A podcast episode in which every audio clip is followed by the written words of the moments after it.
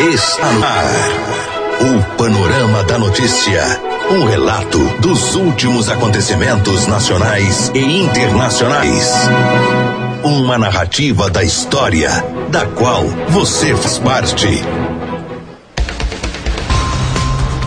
Olá, Rio Paranaíba, olá, Alto Paranaíba. Hoje, quarta-feira, 4 de setembro de 2019, começando a edição número 26 do Panorama da Notícia, o seu diário de notícias da manhã. Panorama Notícia, o programa jornalístico com abrangência regional do Alto Paranaíba. Eu sou Raquel Marim, junto com Silvana Ruda. Bom dia. Bom dia, Raquel, e bom dia também aos ouvintes da Paranaíba FM. Você pode ouvir o Panorama da Notícia em 99.5 em mais de 15 cidades do Alto Paranaíba e também através das plataformas digitais. Estamos ao vivo também em vídeo no site paranaíbafm99.com.br. O céu hoje amanheceu aberto e a previsão é de sol com algumas e não deve chover. A máxima para hoje deve ser de 31 graus. Neste momento, registramos média de 26 graus de temperatura em Rio Paranaíba. Estamos no inverno brasileiro. Essa é a Rádio Paranaíba FM, a rádio que é a sua voz, cobertura e alcance para milhares de ouvintes. Para falar conosco, mande-nos um WhatsApp no 34 3855 9195. Um oferecimento de Semig. O nosso compromisso é com a informação séria e também parcial. É o jornalismo da Paranaíba FM disponibilizando seu espaço a serviço da comunidade neste país chamado Brasil. Mais um dia está começando. É mais uma oportunidade de sermos ainda mais felizes. Você está na Rádio Paranaíba, a rádio que é a sua voz. Bom dia. Confira os principais destaques do Panorama da Notícia. Nesta edição do Panorama da Notícia, você vai saber que. Time de, fute, de futsal de Rio Paranaíba ganha mais um campeonato e pede ajuda de patrocinadores. Polícia Militar de Lagoa Formosa apreende drogas e encaminha suspeitos para, dele, eh, para a delegacia. Polícia Militar de Carmo do Paranaíba prende craque e prende suspeito de tráfico. Poeira faz motorista perder controle e bater carro em árvore no município de Arapuá. Tudo isso e muito mais aqui no Panorama da Notícia. A pessoa bem informada está à frente de seu tempo. Está no ar o Panorama da Notícia. Agora 10h36. Você confere agora no Panorama da Notícia a principal informação desta manhã. O que vai pelos esportes.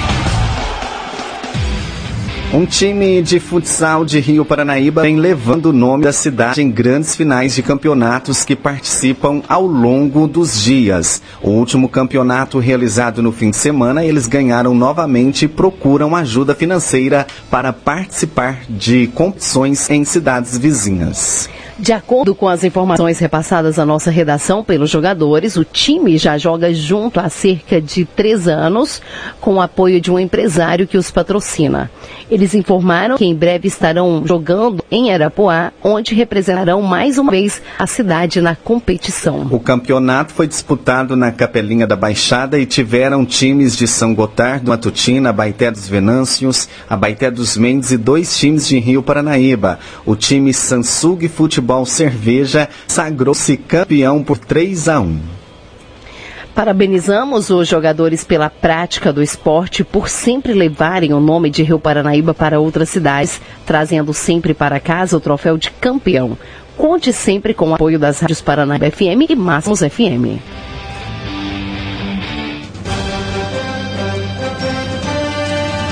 Agora 10h38 e debate sobre fundo eleitoral no Brasil não deve se pautar no aumento de recursos. As informações é de Alessandra Mendes presente nos debates, o financiamento de campanhas voltou a gerar polêmica, agora com a possibilidade de um aumento bem significativo nos recursos voltados para este fim. A ideia, que já é discutida entre os parlamentares, é elevar em 2 bilhões de reais os valores voltados para campanhas eleitorais no ano que vem. Uma questão bem complexa em um cenário de crise orçamentária. Para quem acompanha o tema há muito tempo, a avaliação é de que a saída não é aumentar o recurso, e sim rever pontos na regra atual. O professor de ciência política da UFMG, Bruno Reis, explica que, da forma como está hoje, a regra gera problemas e distorções. O que, que tem de errado no nosso caso? É que as pessoas, se forem ricas bastante, elas podem doar milhões. E aí, ao fazer isso, eventualmente elas capturam um deputado para si. Então, tá vendo? O problema não é quem doa ou não doa. O problema é quanto que a gente pode doar legalmente. A gente deveria poder doar legalmente com tetos baixos, de 5 mil por pessoa, 50 mil por empresa, e aperta play, segue o jogo, e ninguém processa ninguém por doação legal. E aí você vai ter condições de ter uma arrecadação razoável, privada, sem capturar os políticos na mão de poucos enormes doadores. Porque do jeito que funciona, como cada empresa pode doar 2% do seu faturamento e cada pessoa pode doar 10% da sua renda, então ao longo de 25, 30 anos, o que se produziu foi que eram pouquíssimas pessoas muito ricas que eram donas do mercado de financiamento e tinham os nossos representantes na mão delas. Isso foi o que produziu o mal-estar que levou às denúncias da Lava Jato, etc, etc. Mas acho que a gente fez do jeito errado, no sentido de que a gente começou a criminalizar a doação legal. Não, não é isso que tem que fazer. Doação legal é legal, ponto. Deve ser encorajada. O problema é o limite legal da doação, o teto até o qual uma doação é legal, tem que ser pouco dinheiro. De maneira que os políticos têm que procurar muitas doações pequenas com um monte de gente. Outro ponto importante na análise do campo das campanhas eleitorais é a reserva de vagas para candidatas. Como um projeto de lei questiona essa diretriz, mudanças podem ocorrer. De acordo com a advogada especialista em direito eleitoral e integrante da Associação Visibilidade Feminina, Carolina Lobo, as alterações tendem a reduzir o espaço da mulher na política. Preocupa porque essa é uma conquista que vem ao longo dos últimos 20 anos e uma, uma luta histórica das mulheres e da, dos movimentos sociais para que a gente consiga incluir mais mulheres, eleger mais mulheres para os parlamentos e para as diversas instâncias de deliberação do Brasil. Isso é necessário porque é preciso que mais mulheres estejam representadas e se representem e aprovem as políticas públicas que dizem respeito às necessidades diárias da mulher, como creches, políticas de prevenção, de saúde pública. Então, mudança na lei que flexibilize as cotas ou restrinja as cotas significa também um dificultador para a entrada e pra, para o ingresso de mais mulheres nos espaços de decisão onde essas políticas públicas vão ser constituídas, né, deliberadas. Atualmente, as campanhas são financiadas com recursos públicos de duas formas. A principal é o fundo eleitoral, que tem uso exclusivo nas disputas, e o outro é o fundo partidário.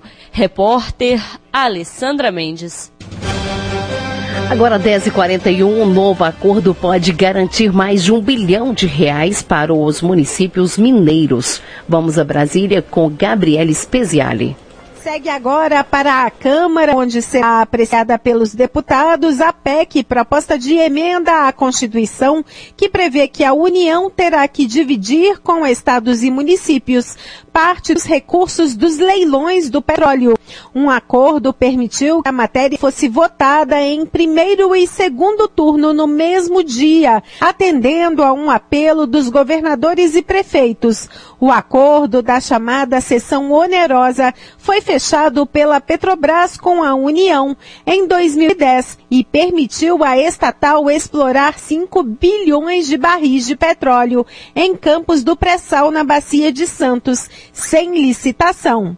Em troca, a empresa pagou 74 bilhões de reais e o governo avalia agora que a área pode render mais 6 bilhões de barris e por isso fará um mega leilão marcado para novembro. Como explica o relator da matéria, o senador Cid Gomes, do PDT do Ceará. Ela estabelece que são bens da União as reservas de petróleo, mas no próprio artigo diz que isso deve ser repartido na forma de uma lei com os estados e municípios que integram a federação.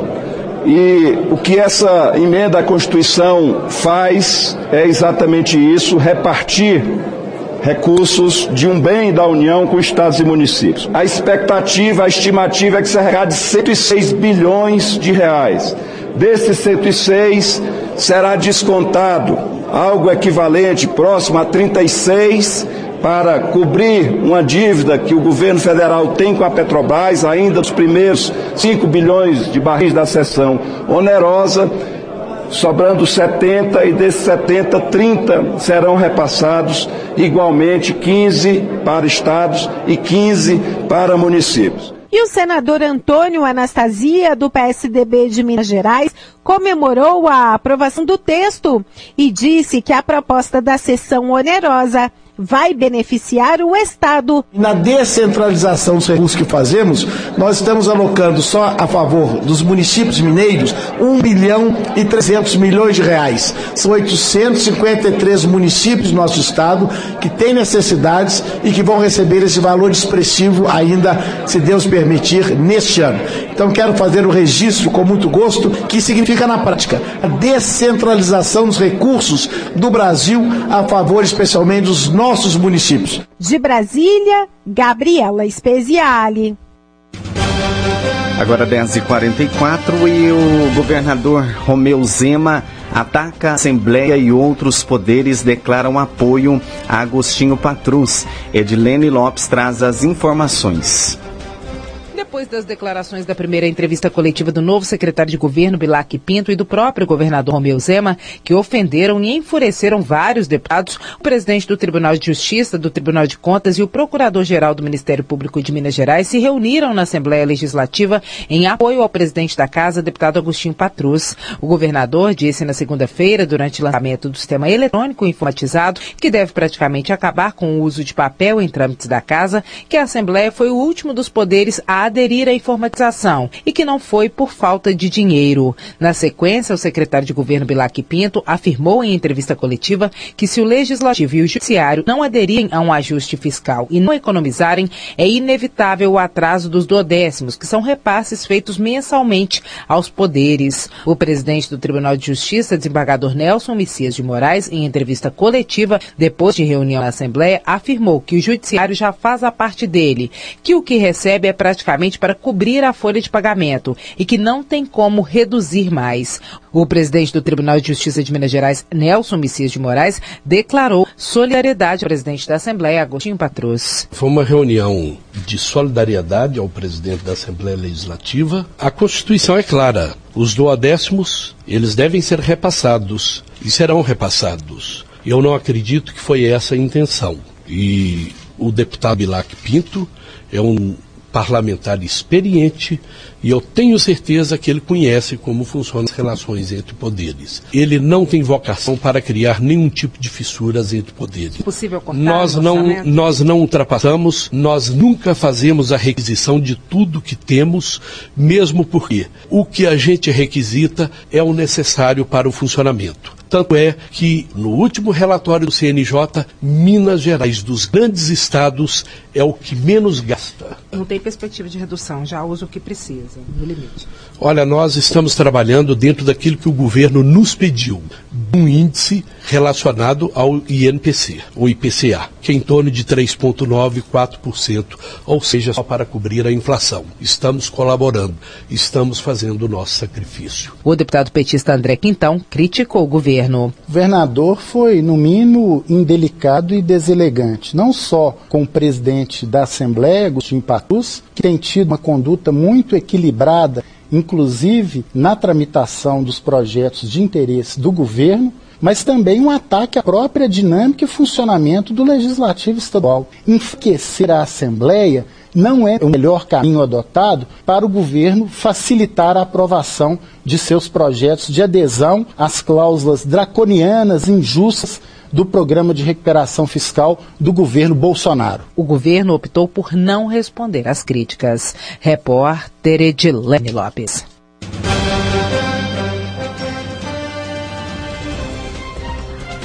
E um acidente aconteceu na noite desta terça-feira no quilômetro 289 da MGC 352 no município de Arapuá. Marcos da Silva Santos, 41 anos, motorista de um Fiat Doblô de cor prata, placas de Lagoa Formosa, diz que seguia na estrada no sentido Tiros-Arapuá e que, devido ao acúmulo de terra e o excesso de poeira, perdeu o controle e bateu em um coqueiro na margem da estrada. Uma ambulância esteve no local e socorreu o motorista para o pronto-socorro da cidade de Arapuá. Marcos foi medicado e liberado. Ele sofreu um corte no queixo e reclamava de dor no joelho direito. Com a documentação em dia, o carro foi liberado e o guincho foi acionado para fazer a remoção.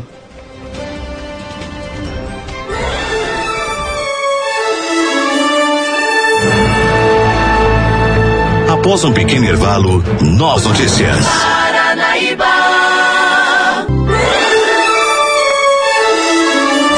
Retomamos para que você saiba o que está sendo notícia hoje. A polícia. A serviço da comunidade. Agora 10h51, na manhã dessa terça-feira, a Polícia Militar de Carmo do Paranaíba prendeu um rapaz de 23 anos suspeito de tráfico de drogas. Cabo Santos disse que durante o patrulhamento pela rua Juscelino Braz, bairro Paranaíba, visualizaram dois indivíduos em atitude suspeita que aparentemente faziam uma negociação. O militar disse ainda que flagrou um deles pegando algo e entregando 10 reais para o ouro. Neste instante, ao perceber a presença policial, suspeitos fugiram em direções opostas, porém, um deles foi abordado. No bolso da bermuda do abordado foram encontrados 10 reais e uma pedra de crack que fracionada renderia 10 pedras. Ainda com ele, na carteira, foi encontrada a quantia de 500 reais, dinheiro que ele não soube informar a procedência. Bruno Ferreira Coutinho, 23 anos, foi preso suspeito de tráfico de drogas e encaminhado para a Polícia Civil de Patos de Minas. A droga e o dinheiro foram apreendidos. E um senhor de 77 anos foi encontrado morto dentro de um poço nessa segunda-feira em Patos de Minas. Familiares saíram à sua procura e o encontraram no local. Eles deduzem que José Antônio Caetano, 77 anos, caiu do barranco e acabou se afogando no poço. A polícia militar foi acionada por volta das 17 horas a comparecer na fazenda Abelha, situada no distrito de Pindaíbas, a cerca de 10 quilômetros da BR-365. De acordo com a ocorrência policial, familiares sentiram falta da vítima e saíram à sua procura. Primeiro, eles encontraram suas vestes e depois perceberam que ramos à beira do poço estavam cortados. Assim, deduziram que o senhor Antônio teria caído do barranco e se afogado. Os próprios pulares tiraram o corpo do poço de água represada. Ele estava de botinas e apenas de cueca, o que chamou a atenção dos policiais. O corpo foi encaminhado para o Instituto Médico Legal para ser feita a constatação da causa da morte. O corpo não apresentava sinais de violência.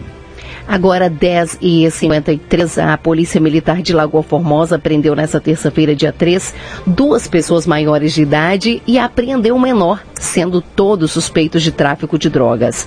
O fato aconteceu durante a Operação Antidrogas, quando os policiais depararam com um suspeito conduzindo uma motocicleta pelo bairro Bela Vista.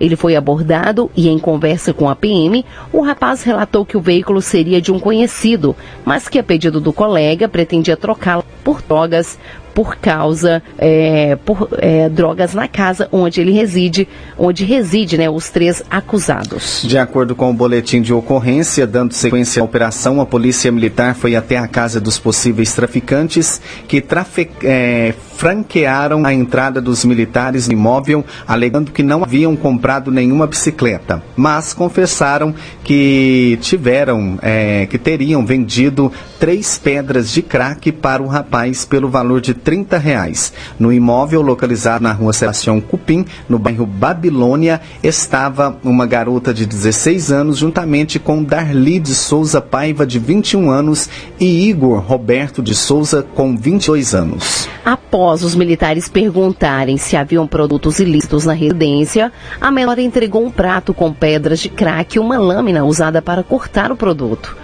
Com isso, diante de testemunhas, foram procedidas buscas na casa, sendo localizados na cozinha dois tabletes de maconha. Em seguida, foi encontrada uma sacola plástica com uma quantidade, com grande quantidade de crack, que se fracionadas renderia aí é, 150 pedras pequenas prontas para o consumo. Também foi apreendida no imóvel a quantia de 180 reais, que seria proveniente do tráfico de drogas. Dando sequência na operação, os militares foram até a residência da mãe da menor, a senhora a Antaniana Souza Carvalho, com 39 anos, devido à infratora ter acesso ao local. No imóvel, os militares apreenderam um aparelho de videogame é, PlayStation 2 cor preta, a, a, qual, o qual é produto de furto. Dois aparelhos televisores, sendo um de 32 polegadas, marca Panasonic, e uma marca Pilco. Já dentro de um guarda-roupa estava a quantia de 937 reais em cédulas variadas. A garota assumiu ser a dona do aparelho e o dinheiro é encontrado na casa da mãe, ressaltando que os deixavam no lugar para escondê-los da polícia. Ela disse ainda que havia comprado o videogame pelo valor de 10 reais. Entretanto, Antaniana Souza Carvalho declarava durante é, as apreensões que o dinheiro encontrado na residência não pertencia à filha, mas sim a ela, portanto, entrando em contradições entre as partes. Diante dos fatos, foi feita a apreensão do dinheiro. Por fim, os acusados foram levados para a Delegacia de Polícia Civil na cidade de Patos de Minas, juntamente com os materiais e foram entregues ao delegado de plantão, sendo Antonieta conduzida para por receptação. Agora 10h57. O panorama da notícia a seu serviço.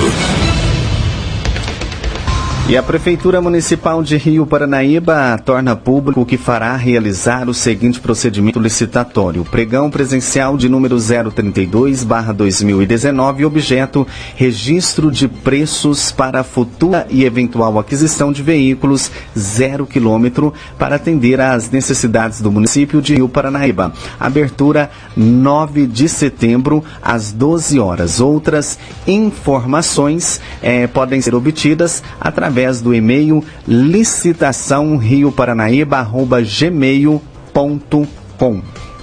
Agora 10h58, o panorama da notícia, um oferecimento de CEMIG.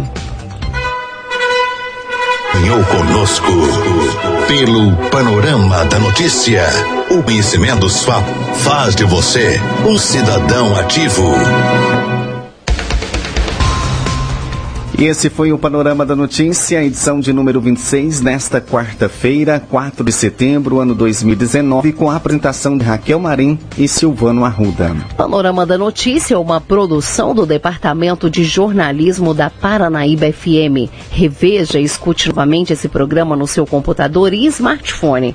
Em instante, ele estará disponível em áudio e em vídeo no site paranaíbafm99.com.br. O Panorama da Notícia é multiplataforma plataforma. Além do site, você encontra este programa disponível também no YouTube e no podcast do Spotify. Agradecemos o carinho de sua audiência e continue com a programação da Paranaíba FM. A seguir tem um giro pelo meio artístico. Mais informações no decorrer aí do dia em nossa programação ou em nosso site. Fiquem com Deus. Bom dia Rio Paranaíba. Bom dia Alto Paranaíba.